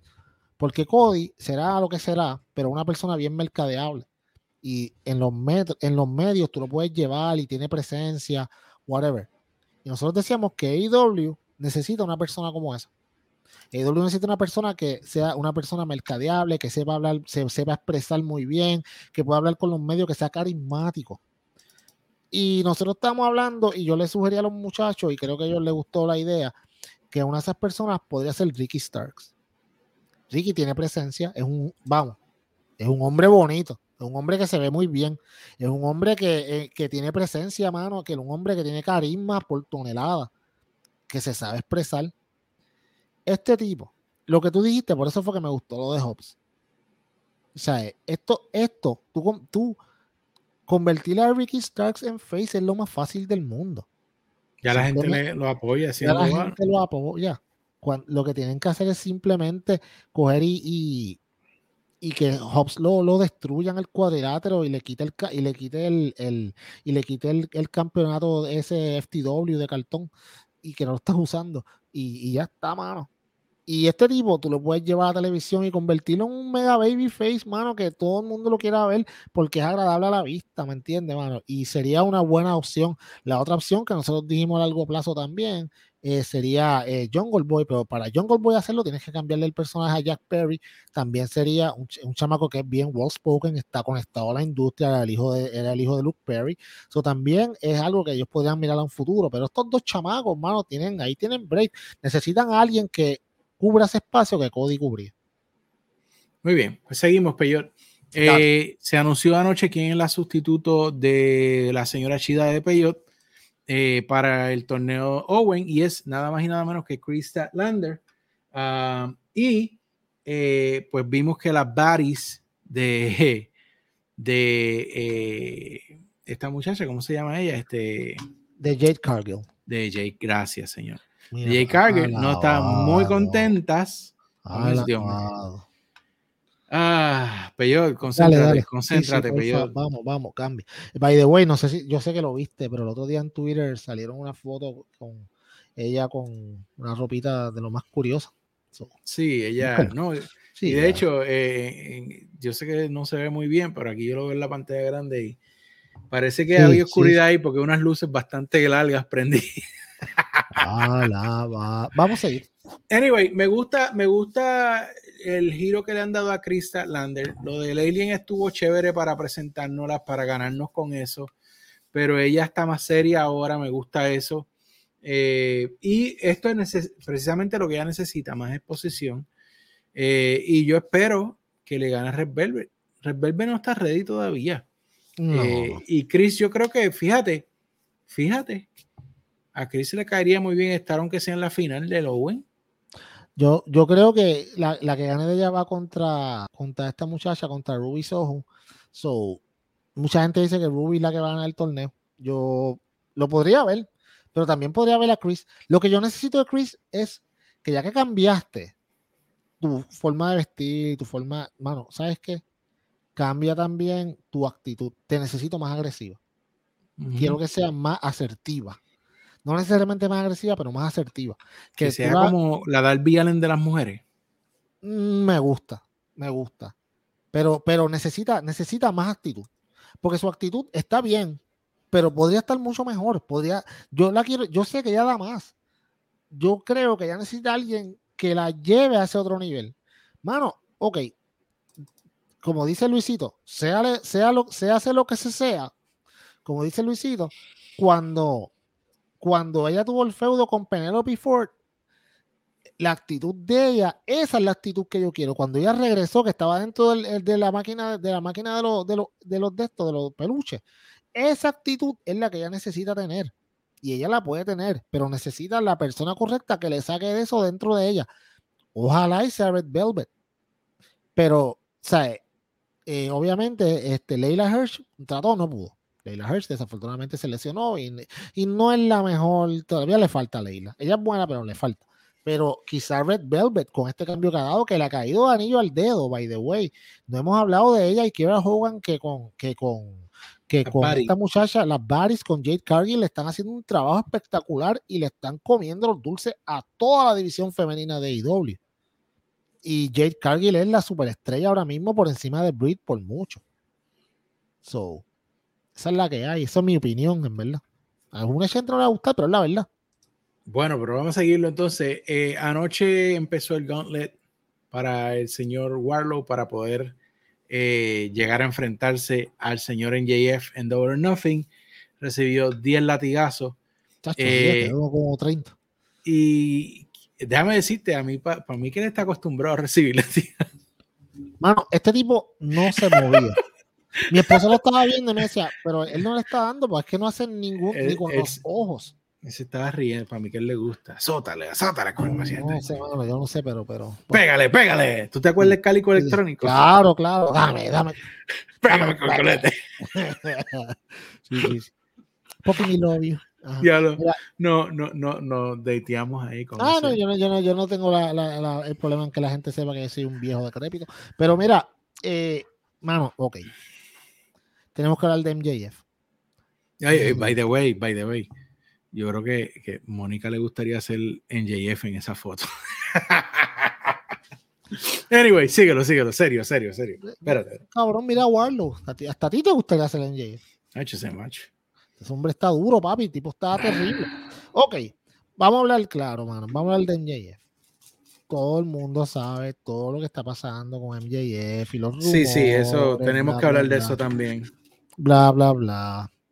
Eh, ok, mi gente.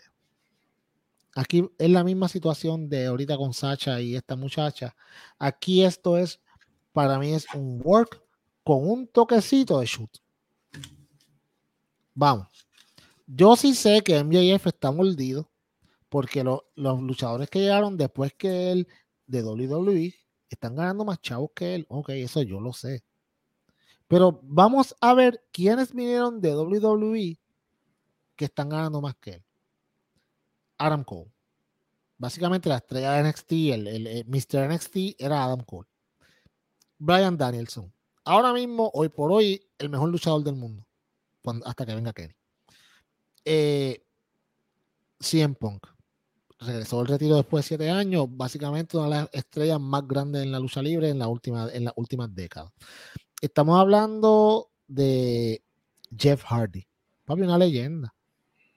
Entonces, tú no te puedes morder porque esta gente vengan a la compañía, firmen después que tú y tengan más dinero que tú. ¿Por qué?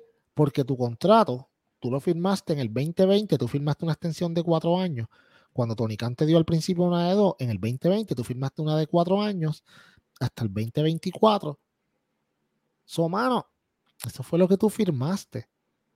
si en ese tiempo tú querías más dinero, pues lo hubieras negociado, probablemente no lo hubieras tenido, porque estabas en tú ves tu, tu, pues tu carrera, tu ascenso a la fama estaba en ese tiempo empezando. Ok, JD, digamos que tú eres mi jefe y yo estoy haciendo una excelente labor y yo había firmado por, por cuatro años contigo y al año y medio me doy cuenta de que, wow, mano, tú sabes que hay gente llegando que están ganando más que yo y son más tráfalas que yo. Ah, yo voy a la donde JD le voy a decir, mira, JD, papi, ¿sabes qué? Págame 100 mil pesitos más. Así, wow, wow, espérate, pero es que tú y yo tenemos un contrato por cuatro años, yo no te puedo pagar a ti 100 mil pesitos más, a menos que tú me firmes por dos añitos más. No, no, no, no, yo quiero que tú me pagues 100 mil pesitos más y quedarme en el mismo tiempo porque yo te estoy haciendo más dinero. Pero es que eso no funciona así. Los contratos tú no los puedes alterar simplemente porque sí, sin tú tener qué tiene a cambio. Ok, digamos que Tony, que Tony obtendría a cambio si le diera más dinero a MJF ahora y el contrato se acabara la misma vez. Porque todo lo que estoy obteniendo ahora lo voy a obtener, le dé más dinero, ¿no? Ahora, tú quieres quedarte, tú quieres más dinero, yo te voy a dar el dinero que tú quieras, pero tú me vas a firmar con cuatro años más, tres años más. Ah, no, pero es que yo no puedo el 2024. Ah, bueno, pues entonces tienes que esperar. Cuando llegue el 2024, nos sentamos de nuevo y negociamos. Y los chavos que tú quieras, pues entonces lo negociamos, porque ya tu contrato actual se acabó. Si tú quieres añadirle dinero a tu contrato, tienes que añadirle tiempo. Y yo entiendo que MJF está un poco mordido por eso, porque vamos, él es el, el heel por excelencia en la lucha libre. Ahora mismo no hay nadie mejor que él. Y sí, mano, sus segmentos son oro y el tipo es excelente en lo que hace y cómo el tipo está utilizando esto a su favor. Manuel se pasa hablando todo el tiempo del 2024 y vamos a hablar claro. AEW no es, no es tan scripted como WWE, pero todo lo que ellos van a decir pasan por el filtro de Tony Khan. Y si Tony Khan quisiera, él no le va a decir a, MJF, él le va a decir a MJF, si tuvieran un verdad, un, un, disagreement, él le va a decir, ok, esto es la WWE, no lo puede seguir diciendo en televisión. Y Tony Khan tiene todo el derecho de hacerlo y él no, y él no puede decirlo que él lo dejen hablar estos nombres en televisión, que lo dejen ir a entrevistas a decir estas cosas, que él en la entrevista de, Bar, de, Barstool Wrestling, él, le dijo a, a, Brandon Walker básicamente que él tenía un problema bien grande con Tony Khan. Mano, ¿ustedes se creen que este tipo va a ser tan poco profesional? Y mira la diferencia aquí, de irse a hablar así de su jefe, de su, de su jefe ahora mismo, del momento. ¿Qué van a pensar los, futuros jefes, si ven que él está haciendo esto, espérate, si yo lo cojo a este chamaco, me va a hacer lo mismo a mí. Esto es un work. Es un work bien hecho. Y no es solo eso, sino que eh, él dice, ustedes pueden ver en la televisión que no estoy contento. O sea, está hablando del feudo con Warlow. Sí, mano. Y dijo el otro día, no, yo odio a Warlow, yo amo a Cody. Mano, por favor. Y, yo creo que yo creo que en el Performance Center están haciendo un gran trabajo. ¿Sabes para qué lo hace? Para que la gente le coja más manía. Es normal. MJF al principio, la gente lo veía y decía, wow, este tipo es un mal criado y trata mal la gente y qué sé yo. Ok, ese stick no te iba a durar para siempre. Sobra que él dijo, ok, yo cojo a, a los fanáticos de esta propia compañía y les voy a dar por donde más ellos odian. Porque él nunca habla de otra compañía, él habla de WWE tú sabes. Porque ellos saben que la gente que ve IW generalmente no soportan a WWE. So, el tipo lo que está haciendo es brillante, tira su, sí, mano, tiene su, tira su picadita, porque yo lo entiendo, yo lo entiendo. Estamos medio mordiditos porque él quiere, él quiere más billetes. Todos queremos más billetes. Ahora mismo yo puedo ponerme en huelga con JD para que me pague más. ¿Tú me entiendes? ¿Qué voy a hacer? ¿Me voy a ir para el podcast de aquello? Pero mire, usted, usted cómo ve, yo le envío una camisita lo más linda ahí. Para Oye, la puedes conseguir en el shop ese de, ese de podcast, la pueden buscar, pueden comprarla, miren qué bonita. Todavía, todavía, todavía. Tengo que, tengo, que hablar con el shop otra vez. Porque... Eso viene, eso viene ya mismo. ya, eh, miren, vayan juntando chavos. Un almuerzo que no se coman a la semana, se pueden comprar una camiseta y cuando ustedes salgan por ahí, todo el mundo, wow, esa camiseta, papi. Ese de podcast, no. Van a ser los disparateros aquellos. Y tú, tú o sea, Diego va y le dice, papá, mira, voy a hacer, voy a cortar la grama, voy a lavar el carro. Diego, no la está pasando bien, está complicado, se cree que uno es millonario. voy a lavar el carro. todas las camisetas. ¿Viste la camiseta de, de, de, de Powerhouse Hops? I break backs no, la, la, que me gusta es la de la de Hook House, hermano. Ah, pues, no, papi, yo no puedo, esta gente nos van a pelar. Yo ni entro a la página porque es que se me, se me vacía la cartera. Sí, sí, no se puede. Vamos a seguir, vamos a seguir. Vamos a seguirlo entonces. Bueno, eh, pero la, eh, esto está espectacular lo que están haciendo con Warlock. La gente lo está apoyando eh, y Chaboni dijo algo muy, muy real esta semana Eh, JR dijo, este pobre muchacho sin música, y Chaboni dijo, escucha los cánticos de Warlock y eso es todo lo que él necesita. Así completamente de acuerdo con, con, Tony. Pero vamos a seguirlo con el próximo tema, eh, parte del Owen. Tuvimos a Phoenix contra O'Reilly. Wow. Eh, y a mí me parece que el booking fue, fue muy bien también. Eh, obviamente todos querríamos que ganara Phoenix como latinos, pero la forma en que este luchón ocurrió y la forma en que O'Reilly logró vencerlo, nos da la posibilidad de una final entre Adam Cole y Kyle O'Reilly. Eh, no todos queríamos que Phoenix ganara, yo quería ganar a O'Reilly. Eh, porque creo que. Ok. Mano, yo entiendo, vamos, son dos estilos que contrastan. O'Reilly es un, un wrestler mucho más que lo que Ray Phoenix es un high flyer. Pero yo estaba bien curioso de ver esta lucha porque yo quería ver cómo ellos contrastaban estos, estos estilos y cuán bien lo hacían. ¿Qué pasa, mano? Que fue mucho mejor de lo que yo pensaba que iba a ser. Estos chamacos parece que hubieran peleado mil veces, by the way, nunca se habían enfrentado. La química fue excelente, mano. Estos chamacos se sentían, como dicen por ahí, como pez en el agua. A mí me encantó esta lucha. Y se me hace bien difícil escoger lucha de la noche entre esta y la de, la de Takeshita contra, contra Hangman Page. Pero yo les doy a dos un empate porque es que fueron espectaculares. Y ganó la persona correcta el único canadiense que queda en el torneo. Eh, eh, tú sabes, o la representación de Canadá en un torneo de Owen Hart también es un detalle importante. Y obviamente eh, la posibilidad de ver a Kyle O'Reilly contra Adam Cole en la final en Double or Nothing. Sabemos que esta gente va a tirar la casa por la ventana si es que llegaran entonces a la final, que no veo por qué no sea así. y que puede ser parte de esa historia que están contando de Adam Cole. Gracias. Eso es por eso, por eso es que tú estás en este podcast. Y esa, la, esa debe ser la próxima camisa. Por eso es que tú estás en este podcast. Anyway, mira, eh, JD. Estoy velando. Mira, este, pero muy bien, me encantó, me encantó mucho esta lucha. Rey Phoenix lució espectacular. Hubieron ciertos momentos que yo estaba como que, ay, ¿por qué tú haces esto? No, tu brazo. Pero, pero lució muy bien, muy bien. Muy buena. Como te venden, papá, como te venden. Anyway, seguimos entonces. Una, una parte muy espectacular del show, si tú me preguntas fue el encuentro de Chris Jericho y William Regal, porque de nuevo usaron mucho el kayfabe aquí sí, eh, eh, en estas promos y me pareció excelente el intercambio eh, y la historia entre estas dos personas. brutal, hermano. Y, y, el hecho de que mencionaron que este muchacho está en Japón. Este, sí, William Utah está en Japón.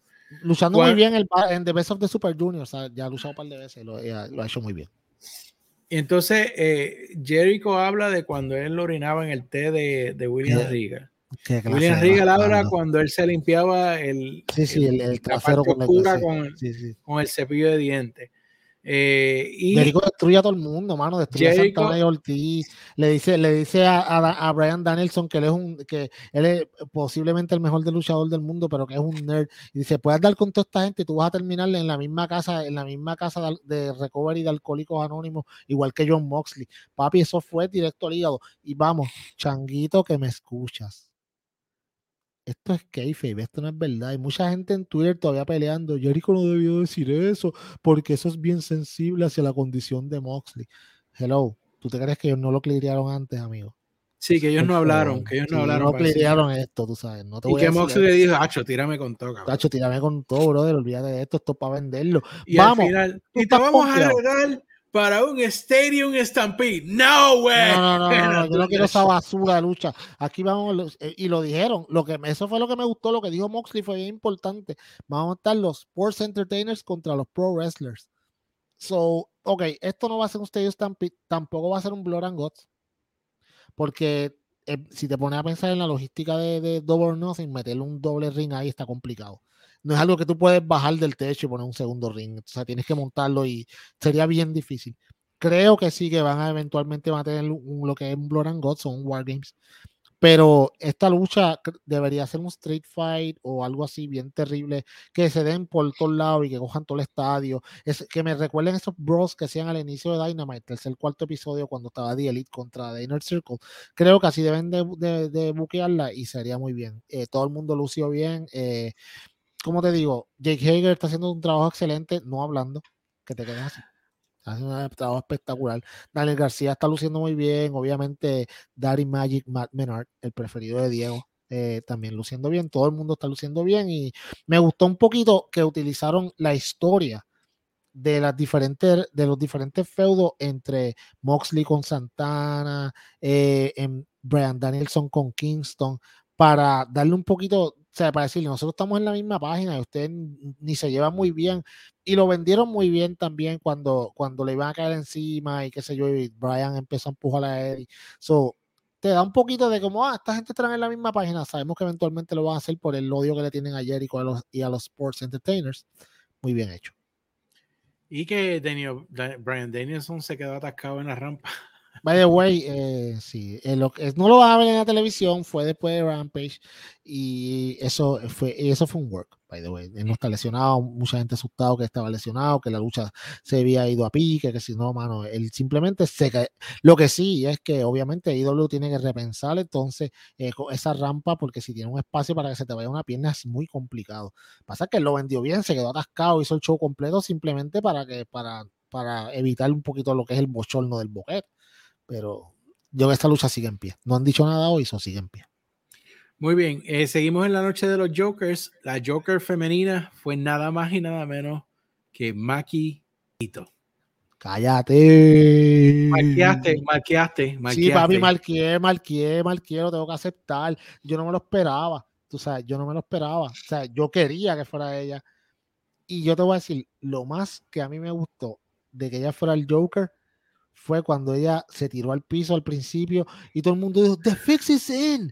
Yo, mano, no, esta gente no acaban de hacer lo de Kevin Nash con, con, con Hogan aquí. Esto está bestial. Obviamente que sabíamos que no iba a ser así y ella trata de, de hacerle un paquetito a, a Britt y solo una lucha que en la cual le dieron suficientemente el tiempo a Maki para hacer todas las cosas que ella hace. Sabíamos que no iba a ganar. Pero esta lucha tiene historia, porque si ustedes se acuerdan, el año pasado ella y Britt fueron pareja. Y eso es lo que a mí me gusta de IW, que ellos siempre, mano, sacan a relucir estas historias pasadas, independientemente de dónde vengan, porque hemos visto que han continuado cosas y feudos que han pasado en las otras compañías y la han llevado a la de ellos. Pero esto estuvo, eso estuvo muy bien, mano. Me gustó que estuvo más, que hay mucha gente molida, ah, que más que es una porquería de luchadora, que esto se... Mira, mano, ¿sabes qué? Tú no puedes vivir la vida. Ok, vamos a decir que hubiera sido a Tina. Ok, volvió a Tina. Si a Tina le gana a Britt, van a decir, ay, mira para allá, llegó una ex WWE a ganarle a la de AEW. Vuelve al punto uno de, este podcast en AEW. Ajá. Si hubiera sido Britt la que le gana a Tina, ay, trajeron, la trajeron y ya perdió tan rápido, ya la están, ya la están este, enterrando rápidamente el primer día no había win-win situation.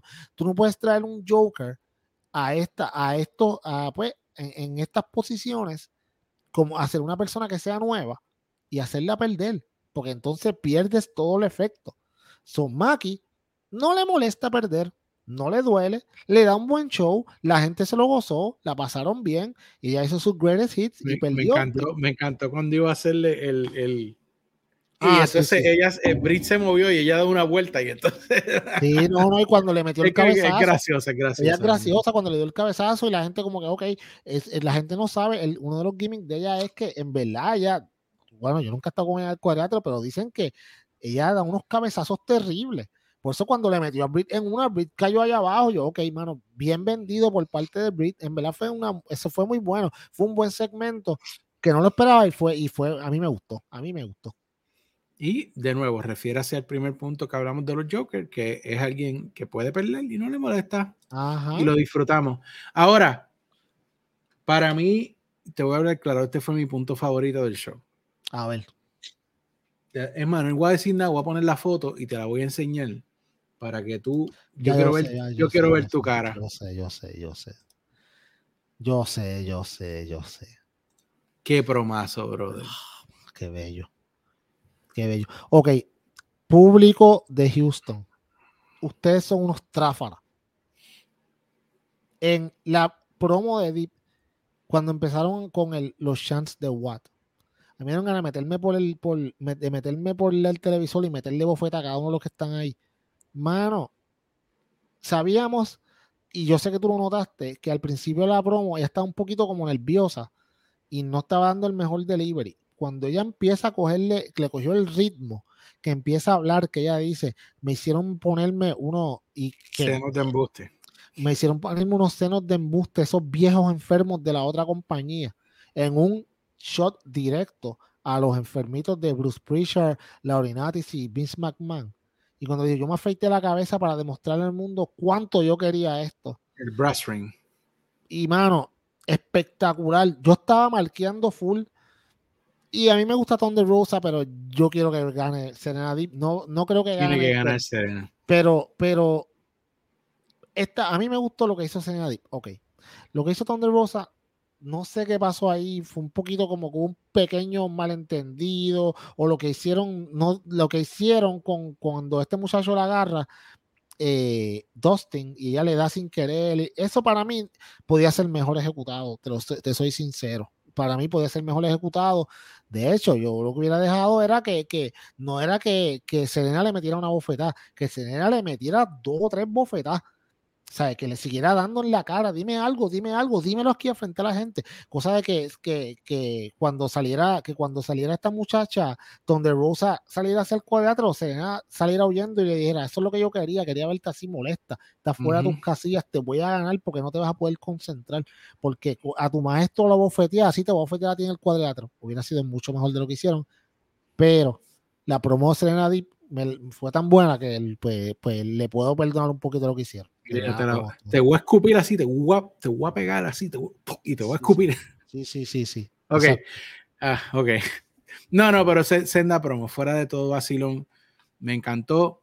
Como tú dices, no fue perfecta, pero eh, necesito más de Serena Deep así. Sí, sí. Y necesito, es más, yo, yo te voy a decir una cosa. Yo necesito más de Thunder Rosa. Yo entiendo que ya está lesionada. Y por eso es que no ha salido tanto. Pero no está lesionada de la boca. ¿Me entiendes? Y ella puede salir, ella puede dar promo, ella puede hacer una lucha corta, ella puede hacer lo que sea. ¿Tú me entiendes? Pero ella no le han dado el tiempo. El build de esta lucha ha sido un poco pobre. Y ha sido por, para mí por culpa de Thunder, más que Serena. Serena ha hecho lo que tiene que hacer pero donde Rosa no sé qué está pasando, no sé si es que está bien lesionada, no he podido, he escuchado de gente diciendo que tiene un tiene, que quizás tiene un pequeño problema con las promos, yo no creo, mano, para mí ya se, se desenvuelve bien, so, no sé qué sea lo que está pasando, pero el build podía ser mejor. Para mí que esperar un poco muy tarde para empezar el build de esta, de esta lucha quizás. Las promos de ella contra Brick eran mejor que las que está teniendo con Serena. Lo que, lo que yo pienso, y, y dime si tú estás de acuerdo, es que quizá dentro de todo ella sabe que Serena es una el mejor luchadora que ella. Em, entonces es bien complicado tratar de hacerlo cuando no es porque le tengas envidia, lo que sea, no es como que, ok, Serena es mejor que yo. Entonces, Serena es mejor que yo en las promos, Serena es mejor que yo en el cuadrilátero. So, ¿Cómo yo puedo hacer venderlo realmente? O sea, que, que para demostrarle a la gente que yo soy mejor que ella, pues soy la campeona.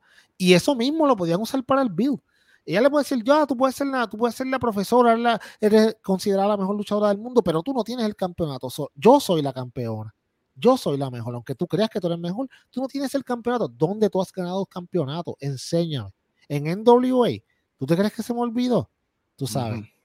y, y tú podías venderlo con eso. Habían formas de hacerlo mejor. Todavía tienen una semana, o creo que todavía pueden prenderlo un poquito, pero ese feudo debía, debió estar más caliente. Vamos a ver, quizás la semana que viene le terminan de prender todo el, fuego. Ok, dos puntitos más y terminamos en esta noche, Peyot. El primero, también de Owen, el Jeff Hardy contra eh, Adam Cole, baby. Eh, háblanos de esta lucha, cómo la viste, qué opinas. Eh, ¿Llenó las expectativas? ¿No la llenó? Ok. Esta lucha hay que verla en, de dos formas diferentes si la puedes ver de la forma número uno, que es que le dieron bien poco tiempo y fue un poco irresponsable empezar esta lucha a las 9.53 cuando el show se acababa a las 10 y meterle una parte de anuncio en el medio, para mí eso estuvo muy mal. Yo debieron de darlo más tiempo, por eso fue que dije que si hubieran cortado la lucha de Swerve y de, y de Keith Lee, le hubieran dado esta lucha 12 minutos, 13. vamos, la puedes ver de esta forma. De verdad, Jeff Hardy puede aguantar 13 minutos con Adam Cole al ritmo de Adam. Nosotros estamos viendo un Jeff Hardy, mano, que, está corriendo quizá un 40% de lo que él era. Y mucha gente todavía tiene la expectativa de que Jeff te va a correr al 100%. No, mano, su cuerpo está destruido por adentro. Jeff está haciendo, de hecho, ayer lució muy bien para lo que ha lucido en otras ocasiones. Se movió bien, hizo buenas luchas, se movía más fluido. Pero si usted se fija y va, vaya atrás y mira la lucha, cada vez que le hacía cualquier tipo de movimiento ofensivo, él se tiene que aguantar o la espalda o el costado o algo, porque a él le duele todo. Este tipo, mano, ha hecho tanta lo que era en su vida de que este tipo está dando los últimos cartuchazos. Entonces, él aguanta 15 minutos con Adam Cole, que, mano, es un tipo que, que, te puede meter una lucha de una hora. ¿Me entiendes? Que tiene estamina para darle. Britt debe de amarlo bien, cabrón. O sea, entonces, ¿tú me entiendes? Mano, eh, Jeff está complicado. Yo todo, yo lo dije aquí, mano. Jeff no tiene un segundo de break contra Adam porque todos sabemos que esto lo movieron así simplemente para, para continuar la historia de los Bucks contra los Hardys. So, pero hay que nuestro último tema también. Ajá, exacto, ¿no? Por eso, por eso estamos, sí, ¿no? Yo, yo sabía que por ahí íbamos, que, mano, este, esta última melea al final del show sí me acordó a WCW cuando pasaban estos revoluces. Eh, creo que lo hicieron bien, salieron los box, eh, whatever, todo esto estuvo muy bien. Eh, no Acribillaron a Sting. Escribieron a Sting. No entendí en un momento al principio cuando salieron Sting y Darby, pero después me acordé que ellos estaban también en pareja con, con los Hardy Boys. So, muy bien, eh, posicionas al, al, el, al, ¿cómo te digo? Al Undisputed Elite como la facción dominante en, en, ese grupo como tal. No es la facción dominante de IW, eso es Blackpool Combat Club, gracias. Pero los posiciona a ellos como en este feudo como tal, como la, la, pues la facción dominante. Y hay muchas posibilidades de luchas para el, para el pay-per-view. Y creo que por donde vamos, obviamente deberían ser los, los Young Bucks contra los Hardys. Y también puede ser, no dudes que tenga a Darby Allen y, Sting contra Red Dragon, que también sería una gran lucha. Red Dragon. Ah, dependiendo si Red Dragon, pues entonces, pues, si, si, si cae, eh, por eso hay que ver la final. Hay que ver la final. So, todo esto, todo esto, pues, mano, hay, hay muchas posibilidades todavía yo sigo creyendo que esto es un arco más grande que simplemente los Hardys contra los Bucks y esto es todo está seteando al regreso de Kenny Omega que, que yo entiendo que ya está empezando a sonar Arcadia un poquito más, está tirando pullitas indirectas por ahí y creo que Forbidden Door sería un escenario perfecto para que él regrese. So, por ahí vamos, pero el, eso es otra cosa. Hay mucha gente que están diciendo ah, que, que el que IW no está ahora mismo corriendo en todo su en, en, pues, en todos sus cilindros, mano, ellos están en el bill a double or nothing.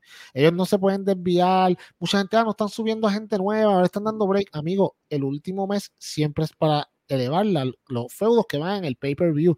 Tú no puedes esperar que ahora mismo tú vengas a elevar, qué sé yo, digamos a, eh, a Private Party. De la nada salga. Por eso es que Miro no ha regresado ¿Por qué? Y todo, y nosotros lo decimos aquí siempre, y, por ahí JD, me imagino que en cualquier momento sale el hashtag, tú sabes, sí, todos queremos que Miro regrese, yo también. De hecho, yo creo que ese es el, el, video de YouTube más, más, que más plays tiene aquí en mi cuenta, es la canción de Miro, porque ahí está, miren el hashtag, hashtag Bring Back Miro. By the way, lo vi en el trailer de, la serie que va a estar haciendo y lució espectacular, hace obviamente un papel de villano en una serie que se ve de lo más interesante. Pero, mano, este es el bill para el pay-per-view. Tú tienes que esperar que se acabe, eh, se acabe el pay-per-view, que a la próxima semana, después del pay-per-view, empieza entonces, empezamos, o sea, con broche de oro, empezamos en Los Ángeles con el primer show de AEW en California y el build hacia entonces, hacia lo que va a ser Forbidden Door. So, ahí entonces puedes ver luchadores diferentes, luchas diferentes, whatever, etcétera, y empieza, y empieza otro ciclo más. Pero ahora mismo, a par de semanas, yo no esperaría que hagan algo diferente, y con todo eso nos trajeron a, Takeshita, que nosotros no esperábamos que saliera y lució muy bien. Son gente que tú quieres ver en el futuro, ¿me entiendes? Eh, hacia ahí es que vamos. Para mí, el show de ayer estuvo muy bueno. Hubieron un par de cositas que, pues, que pudieron estar mejores, pero yo no voy a esperar que todos los shows sean bangers perfectos. Sea, sí AEW tiene un poquito que bregar con su tiempo y hay veces que quieren poner tanto porque no tienen tanto tiempo en televisión que se les va un poquito la guagua y no timea bien las cosas Tony Khan. Y yo creo que es tiempo de que Tony Khan le diga, mano, sabes que yo necesito un overrun. Porque hay cosas, ejemplo, el melee de ayer estaba espectacular y de momento cortaron y yo como que, wow, faltó que le dieran, we out of time, see you on Thunder. ¿Sabes? Y eso, eso le quita un poquito, mano. Dale un par de minutitos más y deja que las cosas respiren un poquito. Sea, si a veces tú puedes, qué sé yo, cortar un minuto acá, uno acá y darle a todo esos 30 segundos más que con, digamos, la victoria de Kyle O'Reilly, 30 segundos más, 10 segundos más, y tú te quedas como que, ok, mano, ver la reacción de la reacción de Phoenix y todo eso, y te da un poquito más y eso no te cuesta mucho. Pero sin embargo, algunas cosas corren bien largas y otras no tan largas. So, por ahí vamos. Sí, el único comentario adicional que quiero decirle, oyéndote hablar eh, específicamente de lo de Jeff Hardy, que entonces es tiempo de que eh, Tony entienda que Jeff Hardy no tiene que estar en todos los Dynamite, que Jeff Hardy debe salir solamente a los pay-per-view y maybe un show en, en el mes. Exacto. Con, su hermano. Sí, exacto. Él no tiene que estar. Yo entiendo, mano, que el tipo, obviamente, a la mercancía, el tipo, el pop cuando él sale gigante, eso es normal porque el tipo es una superestrella. Pero yo no puedo estar viendo a Jeff Hardy todas las semanas peleando porque su cuerpo no aguanta todas las semanas peleando con estos chamaquitos que él está peleando. O sea, eh, con, de la semana pasada él peleó con Darby, por poco aquí se, mata y aquí en este podcast hubo gente que estaba molesta porque vimos que no era lo correcto. Entonces la semana después lo pones con Adam Cole, que tú sabes que Adam Cole es una máquina de lucha libre. No es el más fuerte, pero Adam Cole te va, te va a dar de arroz y masa como decimos en Puerto Rico. So, yo creo que, es tiempo de que haz a Jeff una atracción especial. Que la gente quiera verlo, que lo extrañen un poquito, porque la gente no es que se le va a olvidar. La música sale y todo el mundo va a pompearse anyways. Esa es la que hay. Muy bien, así que hasta ahí yo creo que llegamos en esta noche, Peyot. Me parece que eh, hemos discutido todos los temas de importancia hasta el momento. Eh, vamos a ver si la semana que viene vamos a hablar con el señor Luisito. Eh, mi intención es que vayamos en vivo como previa a Double or Nothing, para así tener los comentarios de nuestros padres ahí y contestarles sus preguntas. Pero por el momento, eh, yo te agradezco nuevamente que estés con nosotros. Le mando un saludo al señor Luisito. Espero que, ¿verdad? Pues si quiere y puede, pues venga la semana que viene. Tú sabes que eso es así. Eh, y pues nada, mano, gracias a todos los que siempre están ahí eh, escuchando, viendo el podcast. Eh, la semana pasada, pues, eh, fue un episodio bastante escuchado, eh, tuvimos muy buenos números, así que estamos poquito a poco, pero a paso seguro, creciendo. Y con las cosas que vienen por ahí, yo estoy seguro que vamos a echar aún más para adelante. Así que gracias a todos. Y Peyot, no he visto el resultado todavía, pero Go Hit esta noche. Mm, ok, tengo algo que decirte y te lo voy a decir, es algo bien serio. Creo que no, la, en un par de semanas lo hemos notado cada vez que te pones una camiseta de un equipo, al equipo le da una zurra. So, Miami está perdiendo como por 19. pero que tú hablas, si el día que me puse la de Dirk, los, los, Mavericks ganaron. Sí, pero pues, pero tú sabes, lo que le pasó después, pues no está muy bonito. Por lo menos lo que le pasó ayer. este tipo, este tipo. Yo no, yo no, eh, tu jersey está muy bonita y todo, pero como, como el meme, está muy bonito y todo, amigo, pero no te la vuelvas a poner porque me diste mala suerte. Mentira, no. Eh, anyways, eh, gracias a todos por escucharnos. Eh, la semana que viene volvemos. Esperamos que estemos en vivo. Esperamos que Luisito pueda estar porque el preview de Over Nothing. Para mí va a ser un super show, un show espectacular. Eh, ya lo pagué. Estamos ready. Eh, oh, by the way. Tengo taquillas para Worcester en Massachusetts. para Dynamite. by the way, que creo que ese Dynamite, si no me equivoco, es Fight for the Fallen. Porque el año pasado fue Fight for the Fallen. Entonces tú sabes que en julio ellos hacen cuatro shows especiales. O no dudes que sea uno de esos. El que yo fui el año pasado fue en julio 28 y fue Fight for the Fallen. So, debería ser uno de esos shows especiales que siempre le dan un toquecito a estas. Y mira, estoy sentado cuando en el tiro de la cámara para el frente, En, el, en el pasillo donde están las escaleras, a ver si Moxley baja por ahí. Ah, qué bello. Sacho, debe llevarte un, un, carteloncito ese de podcast que se joda Claro, y mi t-shirtcito, ya tú sabes. No, no, te vas a poner de, la, de aquellos atorrantes. Es más, vámonos. Vámonos para allá. Cada semana que viene, mi gente. Y nos fuimos.